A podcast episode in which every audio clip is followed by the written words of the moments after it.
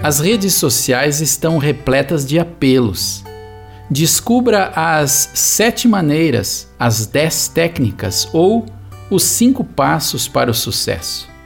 Em todas as áreas, inclusive na religiosa, sempre há entendidos que afirmam saber a fórmula para ser bem-sucedido. Mas como realmente medir o sucesso? O autor do Salmo 1 fala em sucesso na perspectiva do Pai assim também tudo o que essas pessoas fazem dá certo.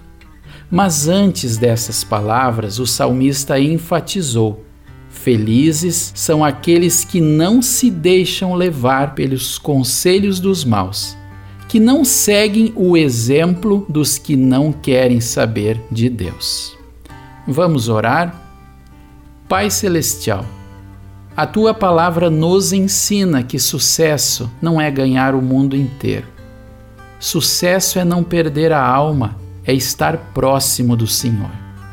Sucesso é a graciosa ação do teu Santo Espírito que milagrosamente, Pai, cria fé em nosso coração e pela fé em Jesus somos perdoados e recebemos a vida eterna.